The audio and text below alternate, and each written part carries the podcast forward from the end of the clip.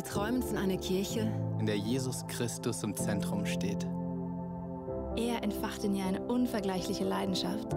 die sich in lebensverändernden Predigten kraftvollem Worship und und überfließender Kreativität entfaltet.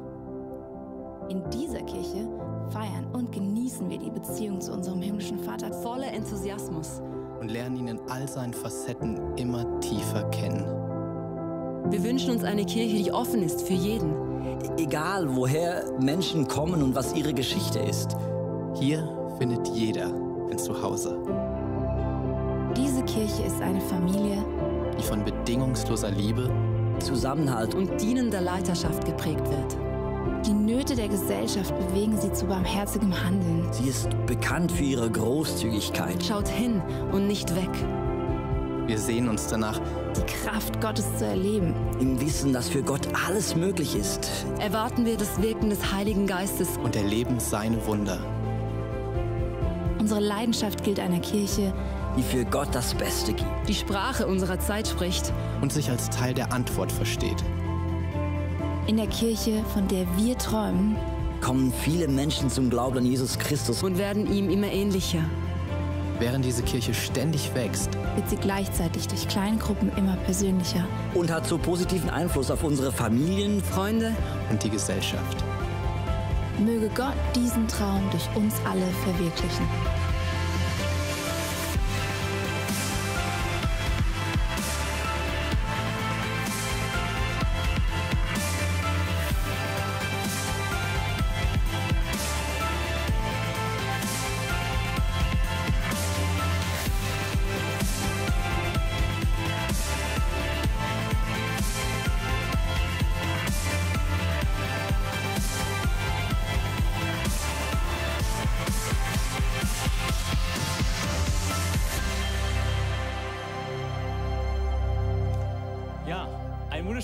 Guten Abend wieder zu Hardcore Bible Study.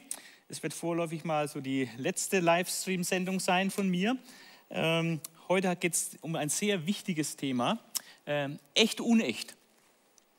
Echt unecht. Es geht im Wesenskern heute um ein Christentum der Tat. Und wir wollen dazu drei Schritte unternehmen. Einmal eine biblische Fundierung. Äh, Wir werden uns anschauen, was Jesus dazu sagt, was Paulus, Jakobus und Johannes zu diesem Thema sagen. Äh, Dann werden wir einige Beispiele aus der Geschichte sehen, ähm, wie das Wirklichkeit wurde. In der alten Kirche zum Beispiel, in der Gemeinde in Rom, aber dann auch äh, bei den Reformatoren und dann vor allem im Pietismus, wo einige Riesen im Reich Gottes unterwegs waren und die da ganz neue Pfade äh, ausgetreten haben, äh, auf denen wir heute wandeln können. Und dann soll es in einem dritten Schritt dann um eine praktische Anwendung gehen für uns. Was können wir aus all dem Gesagten von der Bibel und von der Geschichte her lernen äh, und mitnehmen für unsere Lebensgestaltung, auch für unsere Gestaltung von Gemeinde hier im 21. Jahrhundert. Also echt, unecht. Der Titel kommt dann irgendwo im Text mal konkret vor. Können mal gespannt sein, wer ihn dann entdeckt, äh, wenn er dann äh, das erste Mal vorkommt. Also wir starten mit der biblischen Fundierung und werden heute da auch ziemlich viele Bibelstellen lesen, um einfach Klarheit zu bekommen, was sagt das Wort Gottes, was sagt Jesus und die Apostel, was sagen sie zu diesem Thema ähm, des, des Christseins als ein, etwas, ein Christsein der Tat. Bei Jesus sehen wir in Kapitel 22 des Matthäusevangeliums, dass das allerhöchste Gebot, deswegen das Königsgebot oder das königliche Gesetz, das allerhöchste Gebot ist das Liebesgebot.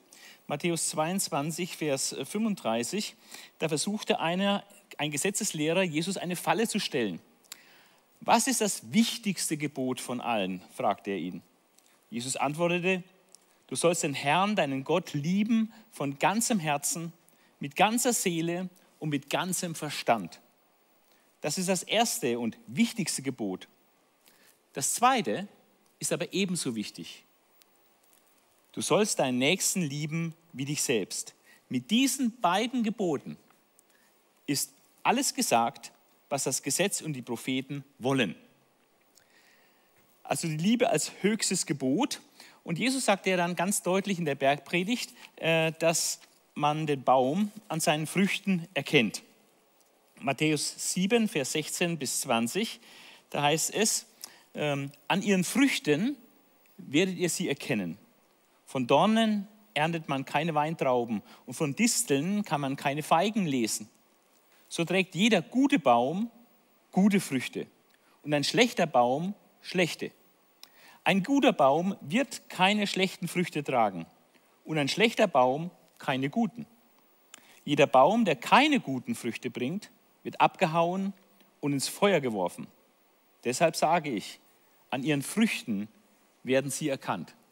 Also ob du ein guter Baum bist, und ich hoffe, du bist einer, ja, und wenn du an Jesus glaubst, dann hast du alle Voraussetzungen dafür, ein guter Baum zu sein. Aber wenn du ein guter Baum bist, dann wird dein Leben voller guter Früchte sein. Und wenn das nicht der Fall ist, dann ist das sehr in Frage gestellt, ob du ein guter Baum bist. Die Früchte offenbaren den Baum. Und dann sagt Jesus auch ganz deutlich, dass unser Tun entscheidet. Matthäus 5, Vers 17 äh, wird das äh, sehr deutlich. Äh, da sagt Jesus, denkt nicht, dass ich gekommen bin, um das Gesetz oder die Propheten außer Kraft zu setzen. Also es geht nicht darum, Gesetz und was die Propheten sagen, außer Kraft zu setzen. Ich bin nicht gekommen, ihre Forderungen abzuschaffen, sondern um sie zu erfüllen. Also es geht schon um Gesetzeserfüllung. Denn ich versichere euch, solange Himmel und Erde bestehen, wird auch nicht ein Punkt oder ein Strich vom Gesetz vergehen. Alles muss sich erfüllen. Und jetzt kommt unser Part dabei. Wer auch nur eins von den kleinsten Geboten aufhebt und die Menschen in diesem Sinne lehrt, der gilt in dem Reich, das der Himmel regiert, als der geringste. Wer aber danach handelt, also nach dem Gesetz Gottes handelt und entsprechend lehrt, der wird in diesem Reich hochgeachtet sein. Und jetzt sagt, legt Jesus noch einen drauf und sagt in Vers 20, ich sage euch, wenn es um eure Gerechtigkeit nicht viel besser bestellt ist als bei den Gesetzeslehrern und Pharisäern, werdet ihr nie in das Reich kommen, das der Himmel regiert oder in das Himmelreich kommen. Also unsere Gerechtigkeit muss deutlich besser sein als die der Schriftlehrer und Pharisäer. Und die waren eigentlich da ziemlich äh, gut drin. Ja, die haben das Gesetz peinlich genau eingehalten. Vielleicht nicht immer aus der äh, richtigen Motivation heraus, aber äh, was so die Gesetzesbefolgung betrifft, waren die äh, ziemlich stark. Und jetzt sagt Jesus, wenn eure Gerechtigkeit nicht viel besser ist als die der Schriftgelehrten Pharisäer. Also zum einen bezieht sich das natürlich auf die Gerechtigkeit, die vor Gott gilt durch den Glauben an Jesus Christus. Das ist die bessere Gerechtigkeit. Aber das bedeutet nicht, dass unser gerechtes Handeln unwichtig sei. Im Gegenteil. Unsere Gerechtigkeit, unser Handeln dass wir Gerechtigkeit üben, das Gute tun, das muss äh, wirklich äh, sehr, sehr hervorragend sein. Das ist das, was Jesus fordert. Eure Gerechtigkeit soll viel besser sein als die der Gesetzeslehrer und der Pharisäer. Das Tun entscheidet. Am Ende der Bergpredigt, das sagt Jesus ja auch nochmal, es genügt nicht, das einfach zu hören und gut zu finden. Also, äh, Jesus will keine äh, Zuschauer, die einfach nur klatschen und sagen, toll, hat er wieder gesprochen. Ja? sondern er will Nachfolger, die das tun, was er sagt. Und deswegen sagt er auch ähm, in Vers 24 bis 27 von, am Ende der Bergpredigt, darum gleicht jeder, der auf meine Worte hört und tut, und tut, was ich sage, einem klugen Mann, der sein Haus auf felsigen Grund baut. Der, wenn dann ein Wolkenbruch niedergeht und die Wassermassen heranfluten, wenn der Sturm tobt und an dem Haus rüttelt, stürzt es nicht ein, denn es ist auf Felsen gegründet. Doch wer meine Worte hört und sich nicht danach richtet, gleicht einem unvernünftigen Mann, der sein Haus einfach auf den Sand setzt. Wenn dann ein Wolkenbruch kommt und die Wassermassen heranfluten, wenn der Sturm tobt und an dem Haus rüttelt, bricht es zusammen und wird völlig zerstört. Also nicht nur das Hören und Gutfinden, was Jesus sagt, sondern es geht wirklich entscheidend darum, das zu tun, was Jesus sagt. Und eine letzte Stelle, die ist sehr herausfordernd, weil die also knallhart ist, äh, was Jesus hier bringt. Ein sehr langer Text in Matthäus 25, aber es lohnt sich, diesen Text mal zu lesen und auf sich wirken zu lassen, äh, was Jesus hier allen Ernstes meint. Und zwar Vers 31 bis 46, das sogenannte Gericht über die Völker. Nach diesen Maßstäben werden die Menschen vor Gott gerichtet. Da heißt es, Matthäus 25, Abvers 31, wenn der Menschensohn in seine Herrlichkeit kommt und mit ihm alle Engel, wird er auf seinem Thron der Herrlichkeit sitzen. Dann werden alle Völker der Erde vor ihm zusammengebracht und er wird sie in zwei Gruppen teilen. So wie ein Hirte die Schafe von den Ziegen trennt. Die Schafe wird er rechts von sich aufstellen, die Ziegen links. Und dann wird der König zu denen auf seiner rechten Seite sagen, kommt her. Euch hat mein Vater gesegnet. Nehmt das Reich in Besitz. Also sie dürfen dann teilhaben an diesem Reich Jesu auf Erden, was er aufrichtet. Nehmt das Reich in Besitz, das von Anfang der Welt an für euch geschaffen worden ist. Denn als ich Hunger hatte, habt ihr mir zu essen gegeben. Als ich Durst hatte, gabt ihr mir zu trinken. Als ich fremd war, habt ihr mich aufgenommen. Als ich nackt war, habt ihr mir Kleidung gegeben. Als ich krank war, habt ihr mich besucht. Und als ich im Gefängnis war, kamt ihr zu mir. Jetzt kommt eine ganz erstaunliche Reaktion von diesen Leuten zu seiner Rechten. Ähm, die sagen nicht einfach, ja, das haben wir gemacht. Ja, wir sind uns bewusst, das haben wir alles gemacht. Das kommt erstaunlicherweise nicht. Sondern sie sagen, Herr, Herr, werden dann die Gerechten fragen, wann haben wir dich denn hungrig gesehen und dir zu essen gegeben oder durstig und dir zu trinken gegeben? Aber die können sich gar nicht erinnern, äh, Jesus im Gefängnis besucht zu haben oder irgendwie einen hungrigen, einen durstigen, einen nackten Jesus begleitet zu haben. Können sich nicht daran erinnern. Wann haben wir dich als Fremden bei uns gesehen und aufgenommen? Wann hattest du nichts anzuziehen und wir haben dir Kleidung gegeben? Wann haben wir dich krank gesehen oder im Gefängnis und haben dich besucht? Also sind sich dessen gar nicht bewusst, äh, dass sie das Jesus getan hätten. Und darauf wird der König erwidern, ich versichere euch, was ihr für einen meiner gering geachteten Geschwister getan habt, das habt ihr für mich getan. Also die Werke, die diese Menschen an, an anderen Menschen getan haben, ja, kann man jetzt theologisch streiten, ob das jetzt an den Gläubigen getan haben oder an den Israeliten getan haben oder an irgendwelchen Menschen getan haben. Auf jeden Fall wurden diese Werke an Menschen getan. Und das sagt Jesus, das habt ihr für mich getan, das habt ihr mir getan. Und dann wird, wird er zu denen auf der linken Seite sagen, geht mir aus den Augen, ihr Verfluchten. Geht in das ewige Feuer, das für den Teufel und seine Engel vorbereitet ist. Denn als ich Hunger hatte, habt ihr mir nichts zu essen gegeben. Als ich Durst hatte, gabt ihr mir nichts zu trinken. Als ich fremd war, habt ihr mich nicht aufgenommen. Als ich nackt war, habt ihr mir nichts zum Anziehen gegeben. Als ich krank und im Gefängnis war, habt ihr mich nicht besucht. Dann werden auch sie fragen, Herr, wann haben wir dich denn hungrig gesehen oder durstig oder als Fremden oder nackt oder krank oder im Gefängnis und haben dir nicht geholfen? Darauf wird er ihnen erwidern, ich versichere euch, was ihr für einen meiner gering geachteten Geschwister zu tun versäumt habt, das habt ihr auch an mir versäumt. Also besteht die schreckliche Möglichkeit, einen Dienst an Jesus zu versäumen, weil man den Menschen, die eben bedürftig sind, nicht geholfen hat. Und das ist eine ganz entscheidende Sache. Es entscheidet hier äh, über Teilnahme am Reich Gottes oder im, in der Verdammnis zu sein. So werden diese an den Ort der ewigen Strafe gehen, die Gerechten aber in das ewige Leben. Also unser Tun ist schon extrem wichtig. Und Jesus nennt hier ganz konkrete Beispiele im Blick auf unser Tun hungernde Speisen. Gibt ganz viele Hungernde. Durstige Tränken, der Wassermangel an vielen Gebieten der Welt. Fremde aufnehmen, Nackte kleiden, Kranke und Gefangene besuchen. Einfach exemplarische Beispiele hier. Ich komme zu Paulus. Ähm, da können wir natürlich jetzt stundenlange Vorträge halten, was Paulus zu guten Werken sagt. Ich nehme nur mal exemplarisch einen kleinen Brief. Der Brief des Paulus an seinen Mitarbeiter äh, Titus hat nur drei Kapitel. Aber in diesen drei Kapiteln äh, ist ganz viel von guten Werken und Werken der Christen die Rede.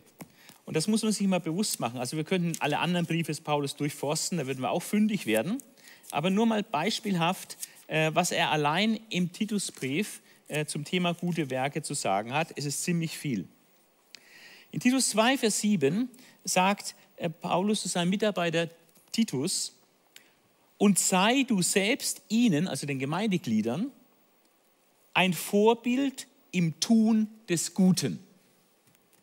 Also Mitarbeiter im Reich Gottes sollen den anderen ein Vorbild sein im Tun des Guten. Scheint ziemlich wichtig zu sein. Ein Vorbild zu sein im Tun des Guten. In, Vers 14 sagt er, dass Gott ähm, hat sich praktisch ein Volk erkauft ähm, und sich, hat sich ein reines Volk schaffen können und erkauft, das darauf brennt, Gutes zu tun. Also die, die Gläubigen, die Gemeinde Jesu, das müssen Menschen sein, die darauf brennen, Gutes zu tun. Ja? Man kann man so schauen, was in der Welt, worauf die Leute so, scharf sind, ne? worauf sie brennen. Ja? Aber bei den Christen ist es so, die Christen sollen wirklich scharf darauf sein, Gutes zu tun. Das wäre also ein ganz allgemeiner Befehl an alle Gläubigen. In Titus 3, Vers 1 sagt er, äh, sie sollen die Gesetze befolgen, also die Gläubigen, und zu jedem guten Werk bereit sein. Eine grundsätzliche Bereitschaft mitbringen, jedes gute Werk zu tun. Äh, in Vers 8 legt er noch einen drauf und sagt, ähm, diese, diese Botschaft ist absolut vertrauenswürdig und ich will, dass du mit Nachdruck dafür eintrittst, damit alle, die zum Glauben an Gott gekommen sind, sich, sich ernsthaft um gute Werke bemühen. Ah, das ist ein Befehl. Ja, dass alle, die zum Glauben an Gott gekommen sind, sich ernsthaft um gute Werke bemühen. Ich weiß nicht, wie du das, ob du das so auf dem Schirm hast, dass es im Christsein auch ganz stark darum geht, Gutes zu tun, gute Werke zu tun. Äh, in 3 Vers 14 äh, kommt er noch einmal auf das Thema gute Werke zu sprechen. Und er sagt, auch unsere Leute, bringt da gute Beispiele, was andere äh, getan haben. Äh, er sagt jetzt, auch unsere Leute sollen lernen, überall da, wo es die Bedürfnisse erfordern, Gutes zu tun, damit sie kein fruchtloses Leben führen. Also das Gutes tun bewahrt uns davor, ein fruchtloses Leben zu führen. Gutes tun, gute Werke sind fruchtbares Leben. Ja. Und er sagt hier, ähm, zwei Sachen finde ich sehr interessant. Auch unsere sollen lernen.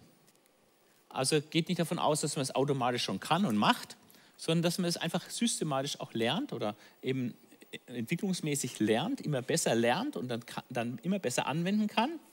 Man soll es lernen. Das braucht auch Übung. Und dann die Ausrichtung der guten Werke hat etwas mit zu tun, wo es die Bedürfnisse erfordern. Also wenn wir Bedürfnisse sehen, in unserer Umgebung, bei den Menschen, ja, dann sind das alles Chancen für gute Werke. Ja. Da, wo die Bedürfnisse sind von den Leuten, da können wir ansetzen und etwas Gutes tun. Also das war jetzt nur mal ein kleiner Ausschnitt bei Paulus, die Wichtigkeit guter Werke und was er dazu seinem Mitarbeiter äh, Titus äh, ans Herz legt. Jakobus, äh, der nächste, den wir uns anschauen, Jakobus war der, der Verfasser des Jakobusbriefes, ist äh, wohl der Bruder von Jesus. Und äh, man, eine Besonderheit des Jakobusbriefes ist, dass er sich sehr stark auch an die Bergpredigt anlehnt. Ähm, und von daher verwundert manches nicht, was er hier schreibt. Äh, in Jakobus 1, Vers 22 und 25 wird deutlich, auch wieder, was Jesus schon gesagt hat, unser Tun ist entscheidend. Also unsere Performance. Ja, nicht das Reden, was wir alles schön reden können, sondern es geht wirklich, was wir dann tun, was, was unterm Strich rauskommt. In 1 Vers 22 ähm, heißt es, es genügt aber nicht, das Wort nur zu hören, denn so betrügt man sich selbst. Man muss danach handeln. Also wenn die Predigt nur hörst und so ein bisschen in deinem Sessel sitzt und so, ja, hat wieder gut gesprochen heute, oder das war da nicht so gut und so, so, so einfach darüber kritisierst oder halt das nur beklatscht, ja, also Zuschauer, äh, das ist nicht der Sinn von Predigten oder von, von dem Wort Gottes. Der Sinn vom Wort Gottes auch von jeder Predigt ist, dass man danach tut. Dass das, was gesagt wird und was richtig ist, in der Wahrheit entspricht, dass man danach handelt. Und das betont Jakobus selbstverständlich. In Vers 25 sagt er auch ähm, mit dem Gesetz, wer es immer vor Augen hat und nicht vergisst, was er wahrnimmt, sondern danach handelt. Also wo soll das Gesetz Gottes praktisch in unserem inneren Auge haben, immer es äh, im, im Kopf haben und dann danach handeln. Der wird dabei glücklich und gesegnet sein. Also nicht der Hörer des Gesetzes, der Hörer des Wortes, sondern der, der es tut. Der wird glücklich und gesegnet sein. Dann wird ein konkretes äh, Beispiel genannt, wo Hilfe angesagt ist. Waisen und Witwen in ihrer Not helfen. Ähm, Jakobus 1, Vers 27.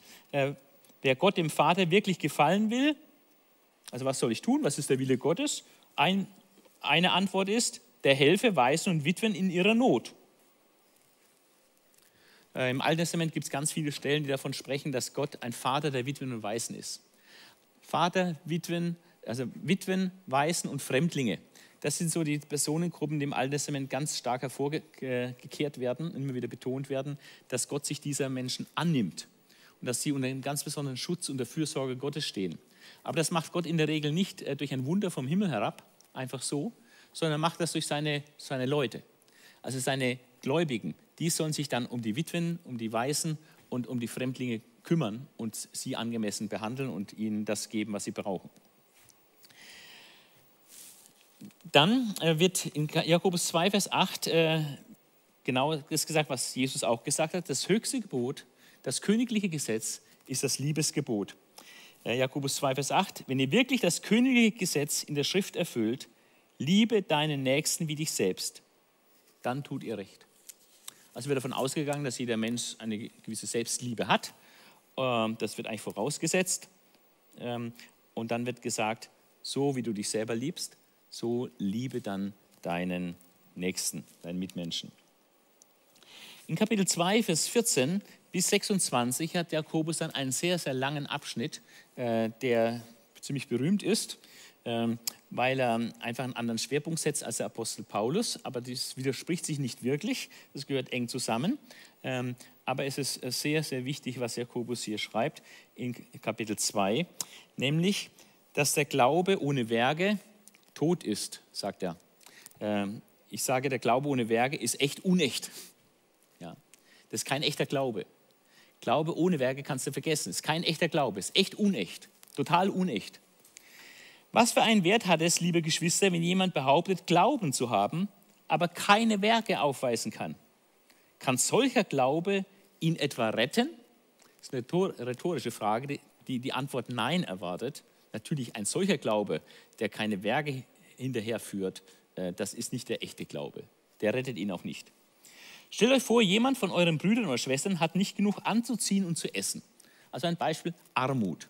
Armut eines Glaubensbruders ja, oder einer Glaubensschwester. Und da wirst du jetzt als Christ konfrontiert mit der Armut eines Glaubensbruders oder einer Glaubensschwester. Und dann sagt einer von euch zu ihnen, lasst es euch gut gehen, hoffentlich könnt ihr euch warm anziehen und habt genug zu essen. Könnt ihr sagen, ich bete für euch. Hört sich ein bisschen fromm an, ja?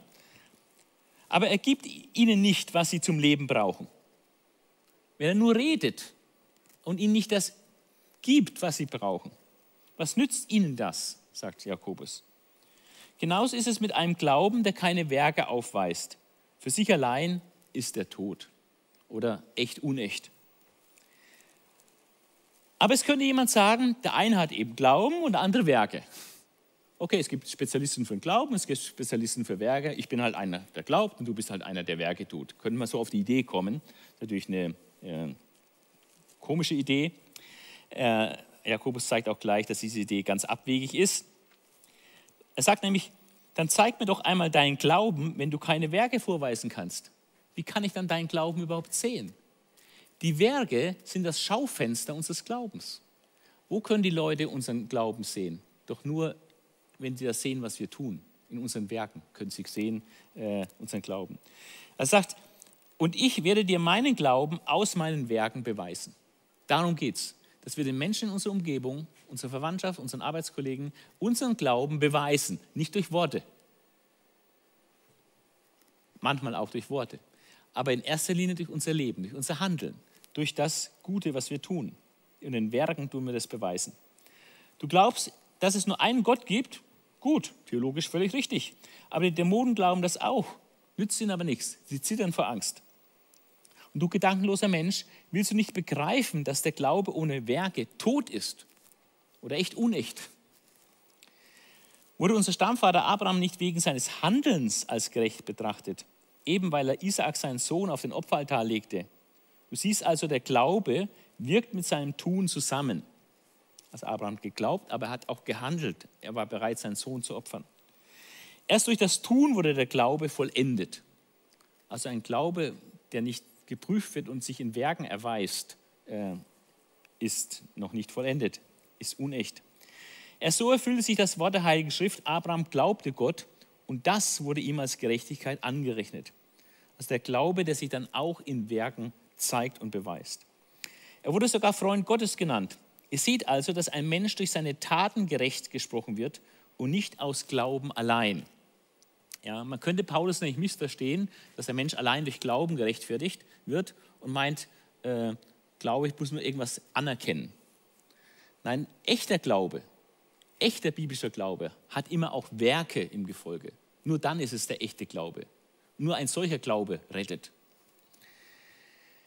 Wurde nicht sogar die Hure Rahab aufgrund ihrer Taten gerecht gesprochen, denn sie nahm die Boten auf und ließ sie auf einem anderen Weg entkommen. Das war ein Akt des Glaubens aber es hat Werke, es waren dann Werke, die zu beherbergen und sie zu verstecken unter Lebensgefahr. Das war ein, ein Ausdruck ihres Glaubens. Genauso wie der Körper ohne Geist tot ist, so ist auch der Glaube ohne Werke tot oder echt unecht. Total unecht. Ein Glaube ohne Werke ist total unecht. Dreimal hat er hier gesagt, der Glaube ohne Werke ist tot oder eben total unecht. Die Weisheit von oben ist erstmal rein, friedfertig, gütig und nachgiebig. Sie ist voller Erbarmen und guter Früchte. Also Weisheit von Gott, wenn Gott uns Weisheit gibt, dann zeigt sich das auch in guten Früchten. Jakobus 3, Vers 17. Und noch ein ganz herausfordernder Vers, ähm, der gerade Menschen gesagt werden muss, die vielleicht ein bisschen träge sind, die nicht so Initiative haben äh, ist das ein ganz wichtiger Vers, äh, Jakobus 4, Vers 17. Heißt es, wer also weiß, was richtig ist und es nicht tut, für den ist es Sünde. Luther übersetzt, glaube ich, wer weiß, Gutes zu tun und tut es nicht, für den ist es Sünde. Also wenn wir die Gelegenheit sehen und können was Gutes tun, aber sind zu bequem, zu faul, sonst was, dann ist das sehr schlecht. Das ist sehr schlecht. Eine Zielverfehlung. Äh, wir kommen zum vierten Zeugen, zu Johannes, und schauen mal in die Johannesbriefe rein, was Johannes zum Thema äh, gute Werke zu sagen hat. Und das Erste, was wir sehen, ist, dass Johannes Jesus als das normative Vorbild hinstellt. Also Jesus als das Vorbild, aber eben als das normative Vorbild. Ähm, nicht nur, dass man sieht, oh ja, Jesus, der war toll. Ja, ich kann auch einen Fußballspieler toll finden und sagen, aber das heißt, ich werde nie so ein guter Fußballspieler, ich interessiere mich da vielleicht gar nicht dafür, ja, den werde ich nie erreichen. Ähm, und ich versuche es auch gar nicht, weil mich das gar nicht interessiert, aber ich finde den toll, das ist ein tolles Vorbild in der Sache. Also so soll es mit Jesus nicht sein. Er ist nicht einfach nur ein tolles Vorbild, was man bewundern, beklatschen kann, sondern Jesus ist ein normatives Vorbild. Ja, sprich, äh, dass er das, was er getan hat, ähm, dann für uns auch der Maßstab ist, dass wir auch so leben. Er, der nie Unrecht getan hat. Und dann sagt er äh, in Vers 6, wer also behauptet, mit Christus verbunden zu sein, soll auch so leben, wie Christus gelebt hat. Also und wenn man den Dienst Jesu zusammenfasst, dann war es dienende Liebe. Ja, das war sein Lebensstil, dienende Liebe. Und das ist auch der Lebensstil, den Christen an den Tag legen müssen, weil wenn sie Jesus nachfolgen, dann müssen sie auch diesen Lebensstil der dienenden Liebe äh, praktizieren. Ja, dann gibt es ganz viele Stellen, die davon sprechen, dass wir die Gebote Gottes halten sollen. Äh, kann sie jetzt aus Zeitgründen äh, gar nicht alle lesen, ähm, aber sind hier aufgelistet. Ähm, hier Johannes 1, 2 bis Vers 3 bis 5, Vers 17 und so weiter. Ganz viele Stellen, dass wir seine Gebote halten sollen. Und ähm, darin zeigt sich dann, dass wir mit Gott auch verbunden sind. Ja? Ähm, und äh, das, darin zeigt sich auch unsere Liebe zu Gott. Ich lese mal exemplarisch äh, 3 Vers äh, 22 bis äh, 24. Denn wir halten ja seine Gebote und tun, was ihm gefällt. Sein Gebot ist, wir sollen an seinen Sohn Jesus Christus glauben und einander lieben, wie er es uns aufgetragen hat. Wer Gottes Gebote befolgt, lebt in Gemeinschaft mit Gott und Gott lebt in ihm. Also das Befolgen der Gebote Gottes ist ganz fundamental. Für einen Christen gibt es ganz, ganz viele Verse äh, bei Johannes. Ja? Und dass erst dadurch, wenn wir seine Gebote befolgen und halten, dass, da dann, äh, dass sich darin die Liebe zu Gott zeigt. Äh, dann wird deutlich, äh, dass das entscheidende Gebot, was er uns gibt, ist auch wieder mal genannt, das neue Gebot, ist, dass wir unsere Glaubensgeschwister lieben. Dass wir die lieben, die auch zu Jesus gehören. 1. Johannes 2, Vers 10, ähm, da heißt es, doch wer seine Geschwister liebt, lebt im Licht. In 3, Vers 17 und 18 heißt es, ähm, da ist jemand, der seinen Lebensunterhalt gut verdienen kann und er sieht einen von den Gläubigen in Not, aber er verschließt sein Herz, vor ihm hat kein Mitleid. Wie kann da Gottes Liebe in ihm bleiben? Meine Kinder, unsere Liebe darf nicht nur in schönen Worten bestehen, unser Tun muss ein echter Beweis dafür sein. Aber die Liebe der Glaubensgeschwister wird dann sehr konkret, wenn der Glaubensbruder, die Glaubensschwester irgendwie in Not ist dann dürfen wir unser Herz nicht verschließen, sondern müssen unser Herz weit aufmachen, unsere Hände aufmachen und helfen. Ja? Und äh, sonst kann die Liebe zu Gott nicht in uns bleiben, wenn wir das äh, nicht praktizieren. Also unsere Liebe darf nicht nur in schönen Worten bestehen, unser Tun muss ein echter Beweis dafür sein. Aber die Liebe zu den Glaubensgeschwistern ist da sehr entscheidend. Sie erweist auch dann, dass wir gerecht sind. Nur wer das Rechte tut, ist gerecht und kann wie Christus vor Gott bestehen. Also du bist gerecht, wenn du an Jesus glaubst.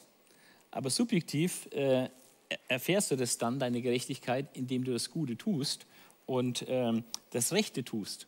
Das beweist dir, dass du ein guter Baum bist ja? und dass du den echten Glauben hast. Äh, konkret werden auch genannt Reiseevangelisten beherbergen, in 3. Johannes Vers 8, und Glaubensgeschwistern in Not helfen, das hatten wir schon. Das war so die biblische Fundierung, mal so ganz grob skizziert. Jesus, Paulus, Jakobus und äh, Petrus, alle sprechen sie sehr deutlich davon, dass unser Tun sehr wichtig ist, dass wir Liebe üben müssen, das Gesetz und die Gebote Gottes halten sollen und äh, Jesus nacheifern, der ein Leben der dienenden Liebe geführt hat. Äh, jetzt will ich euch ein Beispiel aus der alten Kirche lesen, äh, von der Gemeinde in Rom. Und das ist interessant, dass sogar die Feinde der Christen, was sie über die Christen gesagt haben. Und hier ist Lucian, der sagt von den Christen, der war selber kein Christ, sondern ein Gegner der Christen, aber er sagt von den Christen, ihr erster Gesetzgeber, damit meint er Jesus, hat ihnen die Überzeugung beigebracht, dass sie alle untereinander Brüder seien. Sie entwickeln eine unglaubliche Rührigkeit sobald sich etwas ereignet, was ihre gemeinschaftlichen Interessen berührt. Nichts ist ihnen als dann zu teuer. Also die setzen sich offensichtlich, das war also bekannt unter den Nichtchristen, dass die Christen sich unheimlich stark füreinander und gegenseitig einsetzen und gegenseitig helfen. Ja. Der Tertullian, das war ein Kirchenvater, der hat auch am Ende des zweiten Jahrhunderts geschrieben, die Sorge für die Hilflosen, die wir üben, unsere Liebestätigkeit ist bei unseren Gegnern zu einem Merkmal für uns geworden. Sieh nur, sagen sie, wie sie sich untereinander lieben. Sie selber hassen sich nämlich untereinander. Und wie einer für den anderen zu sterben bereit ist. Sie selber wären eher bereit, sich gegenseitig umzubringen. Ja. Also die Christen hatten in der Heidenwelt den Ruf weg, sich gegenseitig enorm zu lieben und zu unterstützen und enorme Hilfstätigkeit zu leisten. Äh, wenn man dann schaut, äh, das mal systematisiert, in welchen Bereichen äh, wurde Liebestätigkeit geübt, dann finden wir folgende Bereiche, also wo gegeben wird und wo geholfen wird. Ähm, vom Almosen, also das ist praktisch Spendengelder, um arm Bedürftige zu unterstützen, Almosen geben.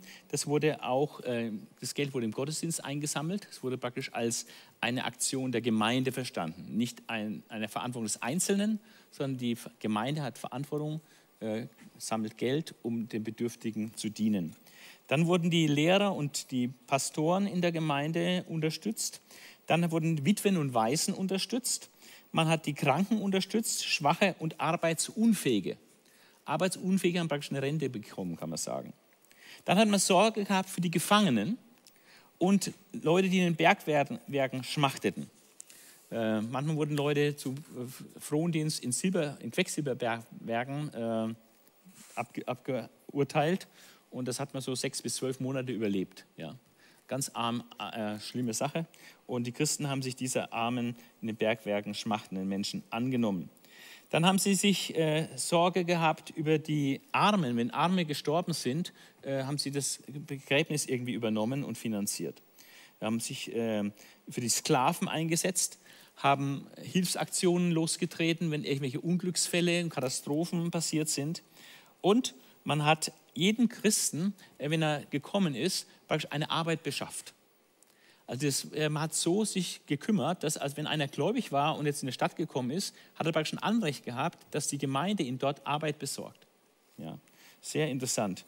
Und natürlich hat man auch sehr viel Gastfreundschaft geübt an wandernde äh, Evangelisten und Reiseprediger. Ja.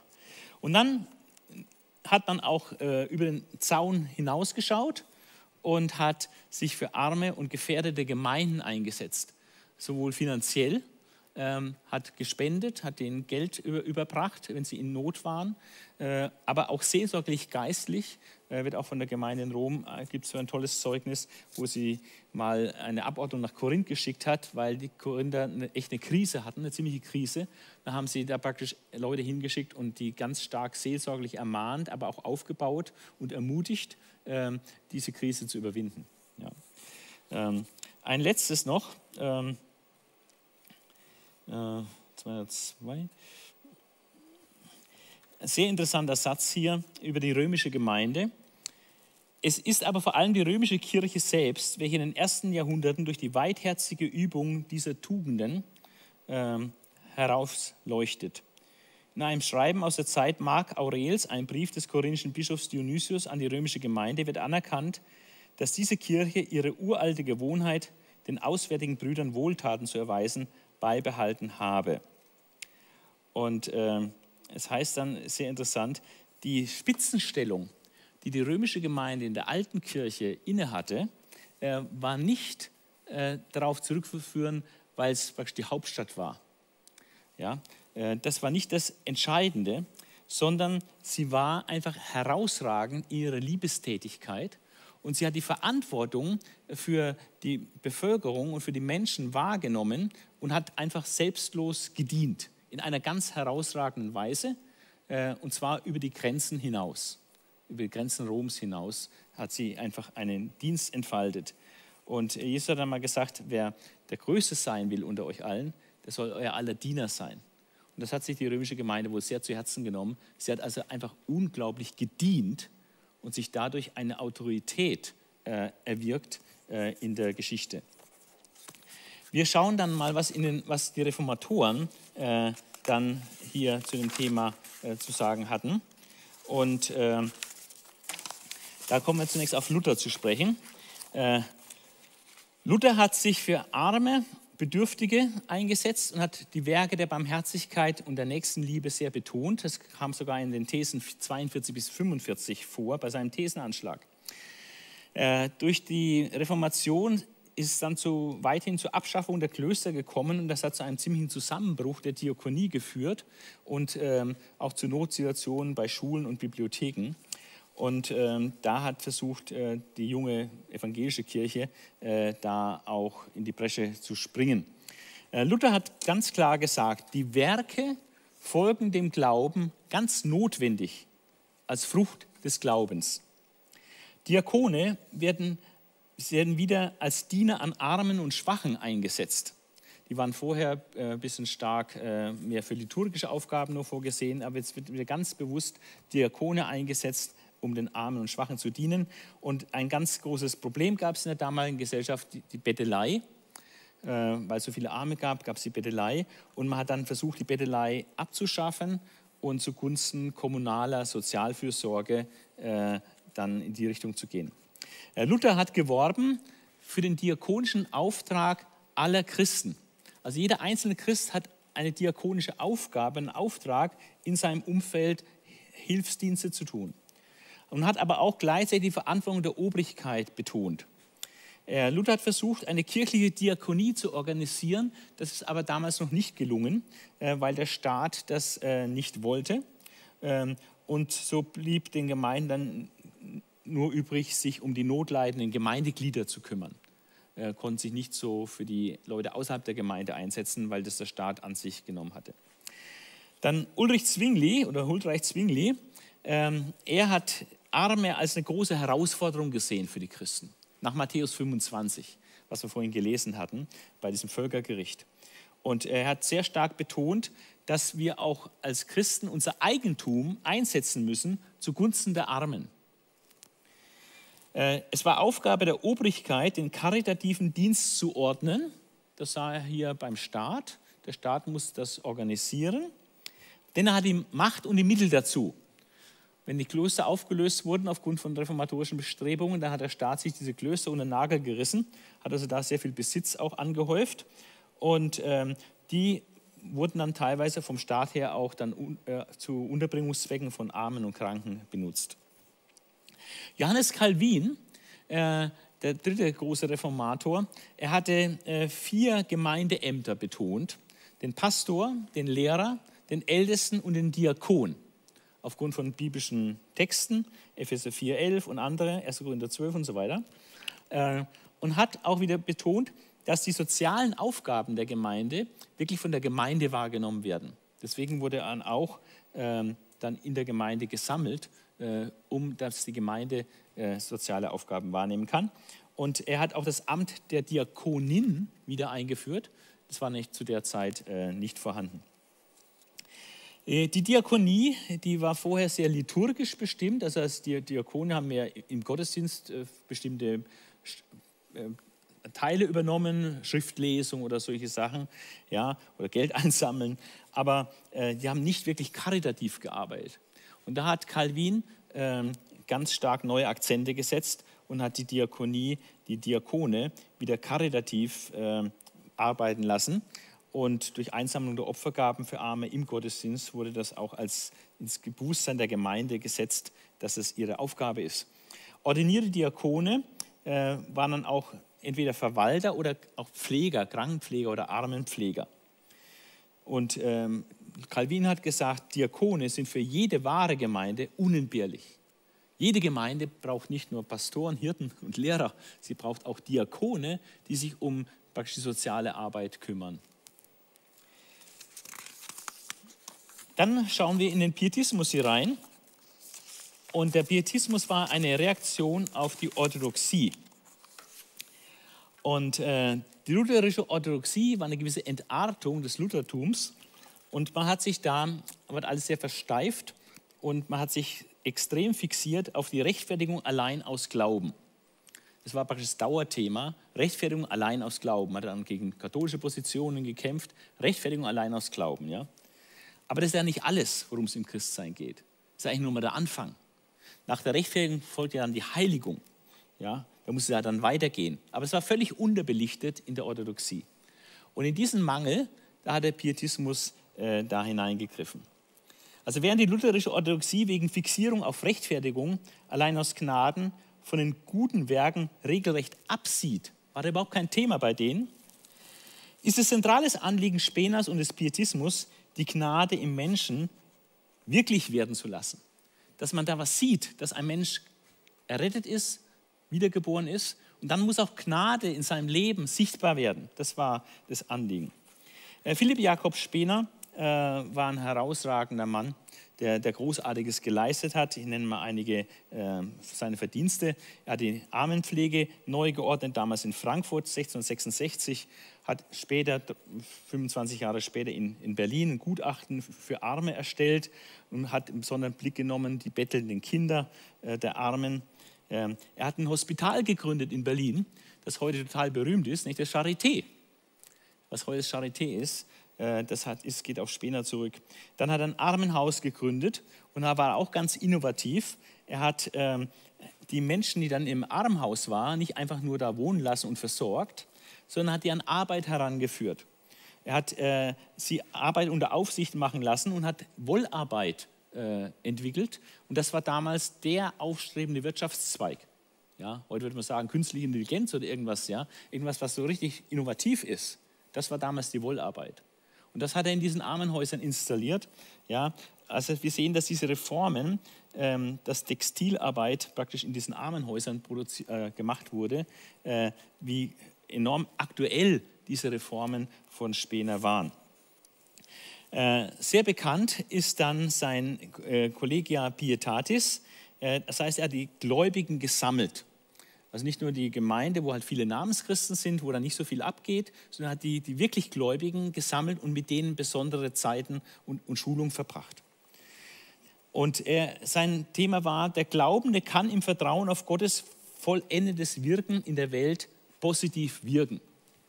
Der Gläubige kann was bewirken, er kann die Welt gestalten. Und das war wirklich was Neues an der Ethik von Spener, dass er dem Wiedergeborenen der, der den Geist Gottes hat, jetzt wirklich was zutraut, auch positiv in die Welt hinein zu wirken. Also nicht nur, du bist errettet, aber sonst schwach und armer Sünder und so, sondern du kannst durch die Gnade Gottes, kannst du ein wunderbares Werkzeug in der Hand Gottes sein, um Großes äh, zu wirken. Und das hat er dem Wiedergeborenen zugetraut und ihn herausgefordert, dem Wirken des Heiligen Geistes zu vertrauen und wirklich zu starten, durchzustarten Gutes zu tun. Er hat wirklich die Gläubigen in die Pflicht genommen. Du hast den Heiligen Geist, also jetzt starte durch und gestalte die Welt, tu Gutes.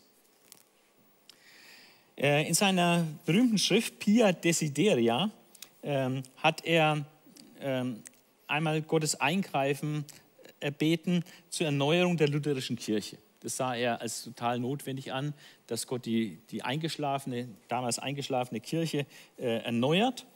Und das andere war sein genauso großes Anliegen, dass die Menschen äh, Verantwortung übernehmen, die Welt aktiv zu gestalten. Also dass die Christen, die Wiedergeborenen, wirklich Verantwortung übernehmen äh, in der Weltgestaltung. Bei ihm steht im Zentrum der Ethik die Wiedergeburt und die Heiligung folgt auf die Rechtfertigung.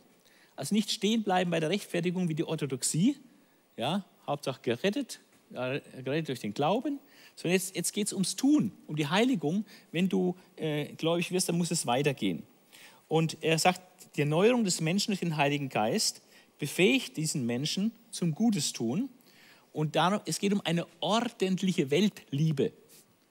Die Bibel sagt, er hat nicht lieb die Welt, aber er meint diese Weltliebe, diese Hin, Hingabe, ähm, ja, diese Hinwendung zur Welt und zu den Nöten der Welt. Das war ihm ganz wichtig, dass die Christen äh, dies in Blick nehmen.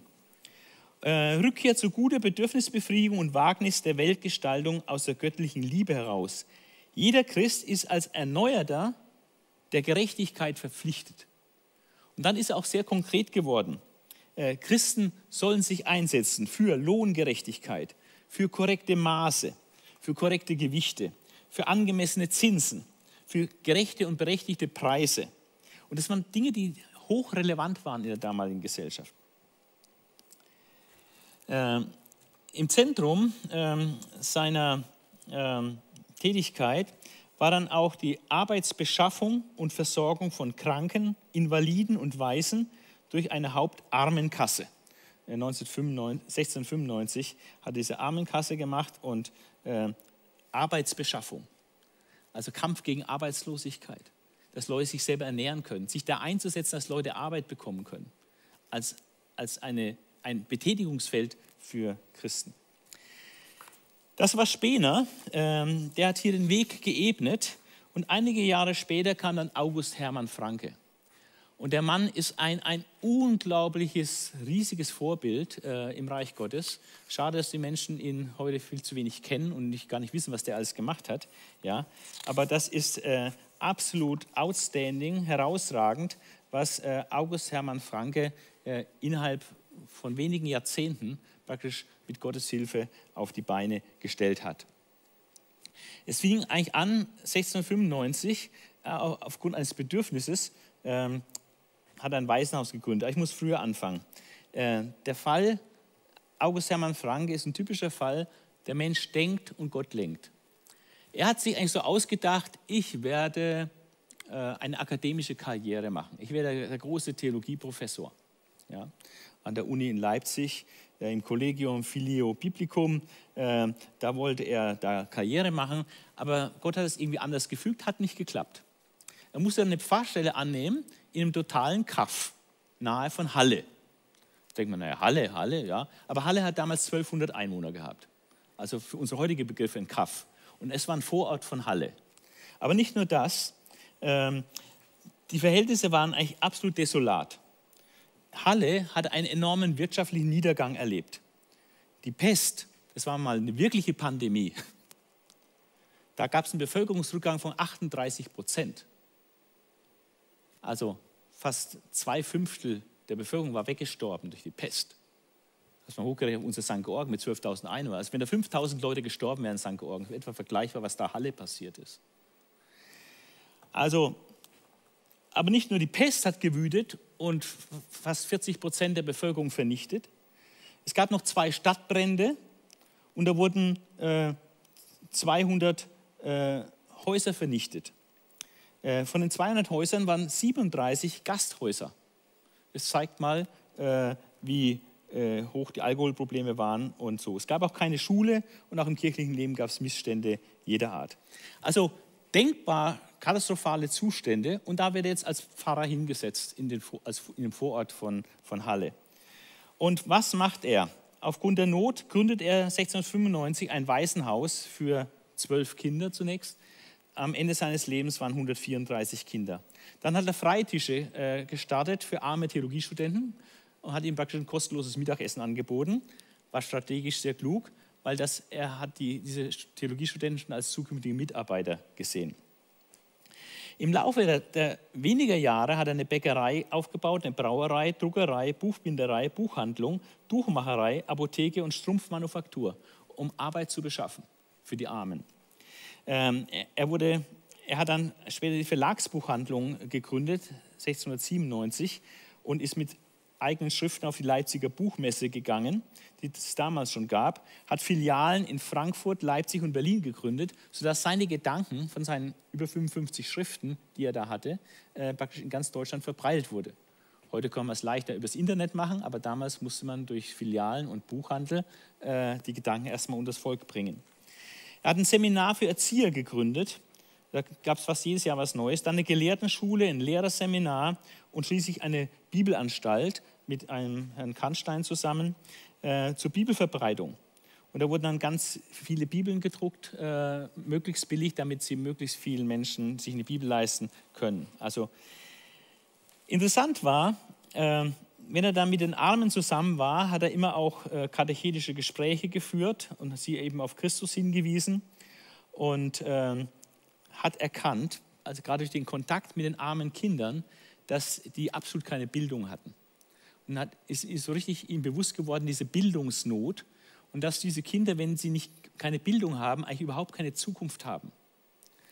Und deswegen hat es ihn auf, den, auf, den, auf die Spur gebracht, äh, dass man in die Bildung investieren muss. Ähm, August Hermann Franke ist keinem Masterplan gefolgt, hat nicht einen fertigen Plan gehabt und dann nach und nach die Sachen entwickelt, sondern hat einfach Schritt für Schritt die Arbeit entwickelt aufgrund der Bedürfnisse, die er vorfand. Und das Ganze als ein Glaubenswerk. Also er hat nicht die Mittel gehabt und dann hat er angefangen, sondern die Mittel nicht gehabt, hat gebetet und trotzdem angefangen. Ja, und dann kamen die Mittel. Und das war eben ein Glaubenswerk, der Vater, äh, einer der großen Väter der Glaubenswerke. Und ähm, das Charakteristikum dieser Glaubenswerke ist, dass da eine Gründerpersönlichkeit ist, die im göttlichen Auftrag äh, loslegt und etwas aufbaut und was die finanzielle Unterstützung betrifft, wirklich völlig von Gott abhängig ist. Ähm, da gäbe es jetzt viel zu erzählen.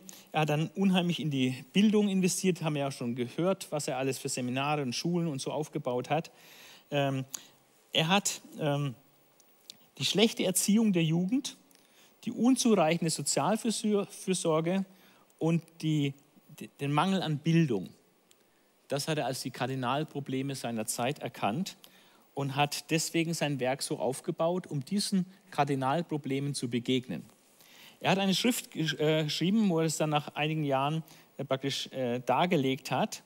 Das, und diese hatte, hatte Überschrift Projekt zur Anlegung eines Pflanzgartens. Er meint menschlichen Pflanzgarten, also jetzt kein, kein Garten für Kräuter, sondern menschlicher Pflanzgarten, wo Menschen gepflanzt und begossen werden und erzogen werden, gebildet werden. Also Projekt zur Anlegung eines Pflanzgartens, von welchem man eine reale Verbesserung in allen Ständen in und außerhalb Deutschlands, ja in Europa und allen Teilen der Welt erwarten kann. Mann, der hat mal Perspektive gehabt, ja. Der macht da ein Projekt in Halle, ja, von dem er erwartet, dass es die Welt verändert. Und es hat die Welt verändert, weil sein Glaubenswerk Vorbild war für viele, viele andere äh, Glaubenswerke. Am Ende seines Lebens, 1727, äh, das war ungefähr 30 Jahre, 32 Jahre, nachdem er mit dem Waisenhaus begonnen hatte. Äh, was stand da in Halle? Er hatte eine deutsche Schule, da unterrichteten 106 Lehrer, 1725 Schüler. Er hatte eine Lateinschule äh, gegründet, das Gymnasium. Da gab es Inspektoren, 32 Lehrer und 400 Schüler. Er hat eine, Lehrer, eine Lehrerausbildungsstätte gegründet ähm, und ähm, da gab es 27 Lehrer und 82 Lehramtsstudenten. Ein Waisenhaus gegründet mit 134 äh, Jungen und Mädchen dann in dieser Zeit. Und das war ein Modell, was da in Halle passiert war. Das war ein Modell, was ganz viele Nachahmer in Deutschland, in Europa und in der Welt gefunden hat. Es ist unglaublich, was Gott durch diesen August Hermann Franke praktisch da ins Rollen gebracht hat. Was schließe ich daraus? Ähm, ich habe da zwei, zwei große Schlussfolgerungen. Das Erste, was wir sehen, ist, dass wir als Christen im 21. Jahrhundert auf Schultern von geistlichen Riesen stehen. Die Reformatoren und pietistischen Erneuerer wie Spener, die begründeten ein neues Denken. Und das führte auch zu neuen Handlungen. Und dank der unternehmerischen Initiative und Gründerpersönlichkeiten wurden wirklich gewaltige Werke in Gang gesetzt. Und ich glaube, das sind die größeren Werke, von denen Jesus gesprochen hat. Ja? Ähm, und diese Werke, ähm, die waren sowohl gesellschaftstransformatorisch, zum Beispiel bei Franke, als auch weltmissionarisch, das war dann bei Zinzendorf der Fall, haben, die, haben diese Werke eine neue Ära eingeleitet. Also es ist phänomenal, was da geschehen ist. Und die zweite Schlussfolgerung, Christen haben eine besondere Verantwortung, aus der Geschichte zu lernen. Das kann, betone ich immer wieder. Äh, Gott will, dass wir aus der Geschichte lernen. Deswegen ist die Bibel so voll voller Geschichte. Wir sollen aus dieser Geschichte lernen. Und wir sollen auf dem Erreichten aufbauen. Wir dürfen das Werk unserer Väter, zum Beispiel von, von Spener und Franke, solche Werke dürfen wir nicht ignorieren und uns auf unsere Spielwiese zurückziehen. Der Platz der Christen im, im Gottesdienst hat nur dann einen Sinn, wenn er dazu befähigt, den Gottesdienst 24-7 zu leben. Das heißt, den Alltag, den Alltag als Gottesdienst zu leben, als Dienst für Gott. Ich komme zum dritten und letzten Punkt, praktische Anwendung. Was heißt das für uns, wenn wir diese Beispiele sehen aus der Geschichte, wenn wir den Auftrag sehen vom Wort Gottes her, äh, uns zu kümmern, uns zu sorgen? Ähm, ich nenne einfach jetzt mal eine Liste mit, mit Möglichkeiten, Gutes zu tun. Möglichkeiten anzusetzen, äh, relevante Dinge, Nöte, die da sind, ihnen zu begegnen. Und vielleicht findest du jetzt was für dich, äh, wo du sagst, oh ja, das wäre was für mich. Du kannst nicht alles tun, aber das eine oder andere ist vielleicht was für dich. Also ein, ein großes Aufgabenfeld ist Leute mit Migrationshintergrund. Da gibt es ganz, ganz viele Bedürfnisse von Formular ausfüllen, äh, Wohnung besorgen, Arbeit besorgen und so weiter, Sprache lernen, alle möglichen Sachen. Viele, viele Bedürfnisse. Ideal ist in der Praxis, unsere Erfahrung, dass man so eine Art Patenschaft macht und praktisch für sich irgendwie eine Familie adoptiert, in Anführungszeichen, und sich um die kümmert und denen einfach beisteht und denen hilft, dass sie hier gut ankommen. Dann das Aufgabenfeld, dass Menschen diskriminiert werden. Diskriminierung aller Art. Rassismus, gerade Menschen mit anderer Hautfarbe oder Homosexuelle. Äh, nicht, dass homosexuelle Handlungen richtig sind von der Bibel her, das nicht. Aber es darf einfach nicht sein, dass Christen dafür bekannt sind, und das ist das, wofür Christen in Amerika bekannt sind, dass sie Homosexuelle hassen. Das kann einfach nicht sein. Ja? Wir sollen alle Menschen lieben und ihnen dienen. Ja, von daher können wir Leute, die diskriminiert werden, nicht hassen oder ablehnen, sondern im Gegenteil, Christen müssen da äh, Vorreiter sein, diese Menschen anzunehmen. Dann Menschen mit Behinderung oder psychischer Erkrankung, dass man ihnen einfach zuhört, dass man Zeit mit ihnen teilt, Freundschaft anbietet. Wer will mit einem psychisch Kranken befreundet sein? Deswegen sind Leute auch so einsam. Äh, Gefangene besuchen, Kranke besuchen. Und Kranke nicht nur besuchen, im Aspekt, jetzt ein Gebet zu sprechen, dass sie wieder gesund werden. Da gibt es viel, viel mehr zu tun. Ja, einfach da zu sein, äh, zu begleiten in der Krankheit, Trost zu geben, Ermutigung, Ablenkung, Gebet.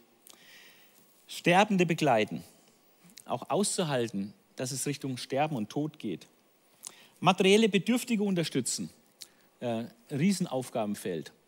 Wobei ähm, etwas zu geben ist eine Sache, noch besser ist, äh, die Leute anzuleiten zur Selbsthilfe. Das ist noch eine viel bessere Tat, wenn man Leute anleitet, dass sie in Zukunft sich selber helfen können, dass sie wieder Arbeit finden oder sonst was.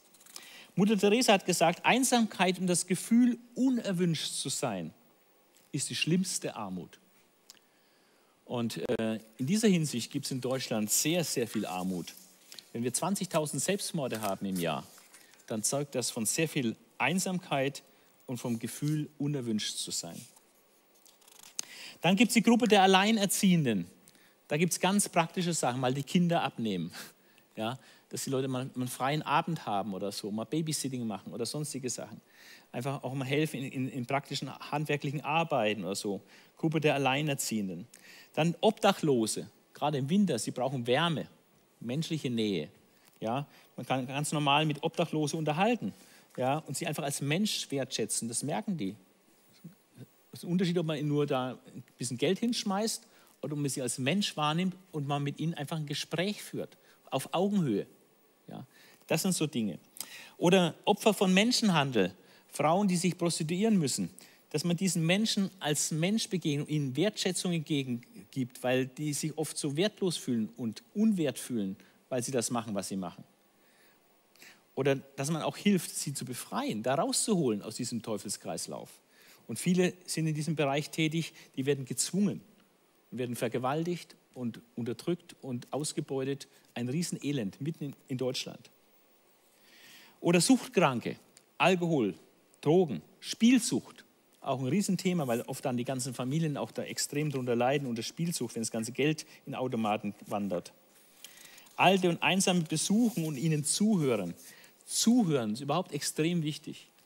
Ja, es geht nicht darum, an als Missionsobjekt zu sehen und um nur irgendwas senden zu wollen. Kann ich auch zum Zeugen Jehova. Äh, da habe ich das oft so erlebt, ja, dass die nur senden und ihr, ihr Thema durchbringen wollen. Die haben sich überhaupt nicht für mich als Mensch interessiert. Ja, wir müssen uns für die Menschen als Mensch interessieren. Und dann haben wir auch die Berechtigung, auch mal was zu sagen. Einige Zitate von Mutter Teresa. Lass nie zu, dass jemand dir begegnet, der nicht nach der Begegnung glücklicher ist.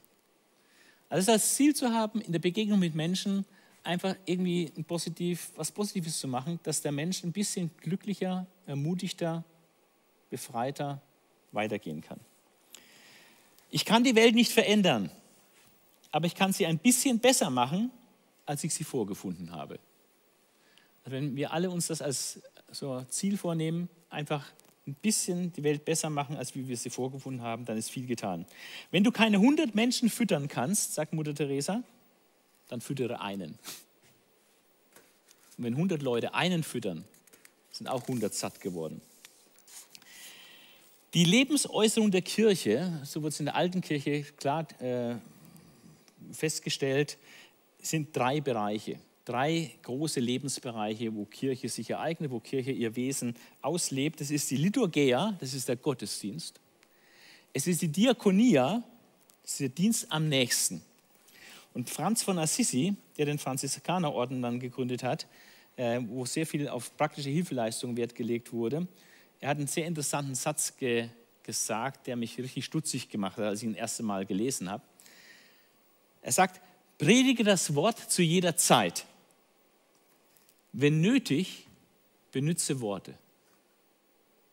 Sehr interessant. Predige das Wort zu jeder Zeit. Wenn nötig, benutze Worte.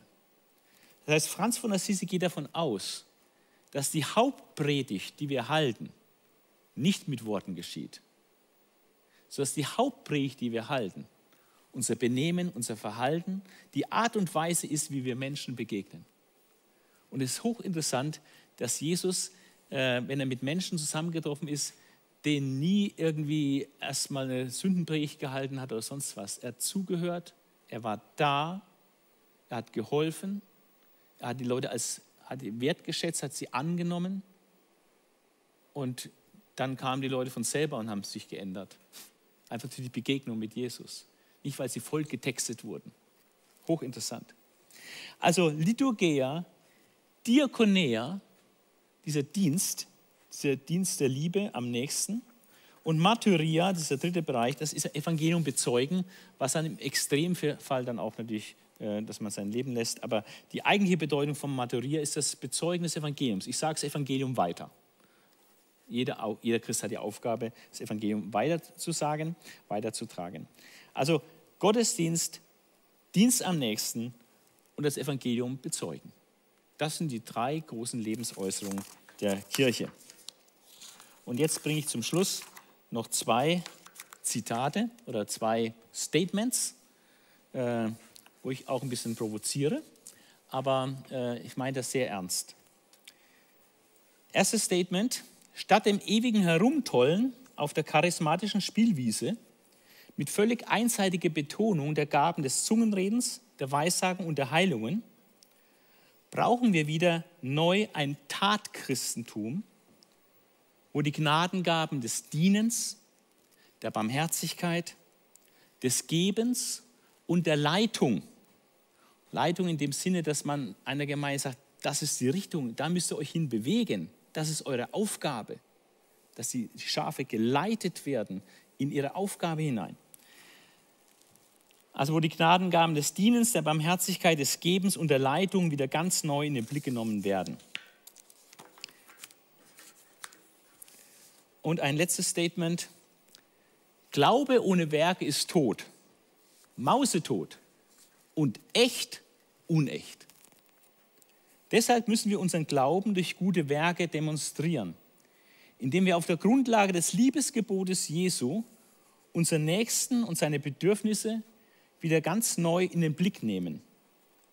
Den Nächsten lieben können wir in allererster Linie durch das Bezeugen des Evangeliums, das ein großer Liebesdienst, wir ihnen das Evangelium sagen, dann durch bedürfnisorientierte und dadurch relevante Werke der Liebe und das Angebot familiärer Gemeinschaft, indem wir sie in unsere Gottesdienste einladen.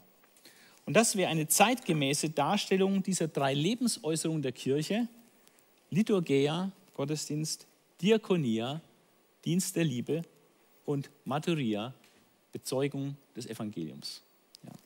Ja. Das wäre mein Wunsch, dass wir diese Dinge äh, ganz neu für uns entdecken, äh, dass wir uns in diese Richtung bewegen und konzentrieren ja, und das ernst nehmen, äh, dass das Christentum, das echte Christentum, immer ein Christentum der Tat ist und sein muss.